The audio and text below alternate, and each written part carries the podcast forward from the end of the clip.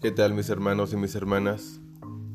Sean bienvenidos a otro capítulo de Anchor FM. Yo soy Frater Abracadab. Te doy una cordial bienvenida. Te envío un fraterno abrazo de luz. Te decreto de luz, amor y vida. El día de hoy me gustaría compartir contigo un pensamiento sobre el miedo. Así es, aquello que llamamos el miedo. El miedo y su cura.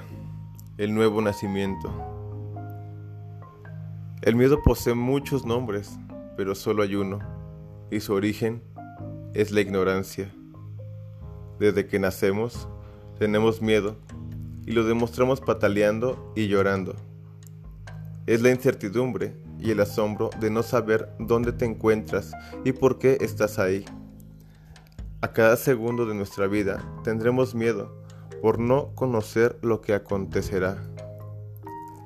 La consecuencia del miedo es porque somos egos, algoritmos de inteligencia artificial, como programas insertados en un robot biológico al que se le hubiese insertado una conciencia. Todos los seres humanos somos conscientes de que existimos, pero hasta ahí y nada más. La incertidumbre de la vida, de no saber por qué estamos aquí, ni siquiera conocer quiénes somos o para qué, produce desasosiego y miedo cuando pensamos en ello. El miedo es directamente proporcional a la ignorancia, falta de conocimiento agnóstico, que tengamos e inversamente proporcional al nivel de conciencia, dado que mientras más conscientes seamos, menos miedo tendremos, y mientras más ignoremos, más miedo tendremos. ¿Por qué se produce el miedo? Porque en realidad somos marionetas en manos de su titiritero, el ser interior. Y este, para conseguir las experiencias de la vida, nos ha concedido un determinado nivel de conciencia. Desgraciadamente, respecto al miedo, la conciencia también es nuestro peor enemigo. Si no se ha alcanzado un determinado nivel de gnosis, intuición o conocimiento interior.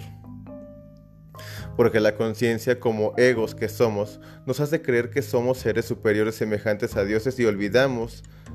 En realidad no lo sabemos que somos el vehículo de manifestación de un ser celestial que vive en nuestro interior, apresado en una crisálida dura como el acero e impenetrable, perdón, como el plomo.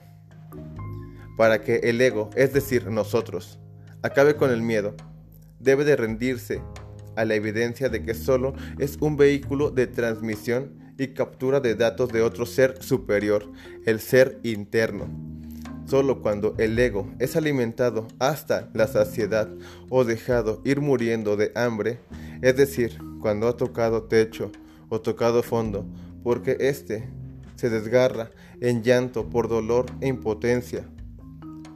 Un dolor que no es otra cosa que un Armagedón interior. En esas circunstancias, Literalmente el ego se desgarra el pecho y le parte y la parte material que contiene el alma, personalidad, abre sus múltiples capas y deja el interior en la crisálida del Dios a la intemperie. Solo cuando se ha producido este hecho es que la metanoia, información, procedente del pleroma, el mundo celeste, puede impactar con el ser durmiente y despertarlo. Esa metanoia es una frecuencia vibratoria codificada con la gnosis procedente de fuera de nuestro mundo y cuya única función es activar a las almas espíritu que viven en él. Dado que dicha frecuencia se encuentra en resonancia con la vibración espiritual de la crisálida. Ese punto crucial de rendición del ego es lo que se denomina nacer de nuevo. El niño Dios de la crisálida ha nacido y el ego ya consciente de que no es nada ni nadie, sin su ser interno, se rinde y se pone al servicio del nuevo ser como su sirviente y como no os asustéis como su alimento. Y he ahí el gran misterio de la Eucaristía. El ser interno nace en nuestro mundo como un niño chiquito, como un capullito de rosa en el centro de una cruz, debiendo de florecer hasta convertirse en la majestuosa flor del alma espiritual e inmortal. El ego alimenta su verdadero ser con su memoria y con su propia conciencia, es decir, con su cuerpo y esencia, hasta desaparecer, asimilado por el ser interno. Malamente se podría decir que el ego ha muerto, devorado por el ser celeste, sino que ha sido salvado, dado que todo lo que era, su información al completo, no se ha perdido, sino que permanece grabado a fuego y sangre en el nuevo ser para este mundo.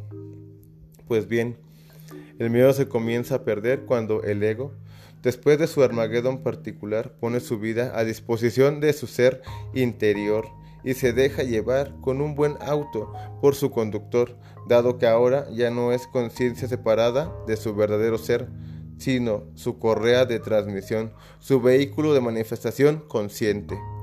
Ahora el ego se ha rendido y su ser le dice, tú tranquilo, ahora soy yo quien posee el control y nada tienes que temer. Se acabó el miedo y la incertidumbre, porque el ser todo lo sabe. El ser no solo posee la gnosis, sino que es pura gnosis procedente del pleroma. Bien, estas palabras me las compartió un maestro, un maestro al cual aprecio, valoro las palabras. Estamos creciendo, estamos compartiendo, estamos evolucionando, estamos en tiempos de cambio, mis hermanos y mis hermanas. Es tiempo de despertar nuestro ser interior, de saber y conocer en verdad quiénes somos, para qué estamos aquí, qué hacemos aquí, con qué propósito fuimos creados. Simple, amor, amor. Eso es, mis hermanos y mis hermanas. Compartir amor, armonía, respeto a la vida. Les decreto mucha luz, mucha vida. Espero que estén teniendo un excelente aquí y ahora. Bendiciones en donde quiera que se encuentren. Su hermano, frater, abracadabra.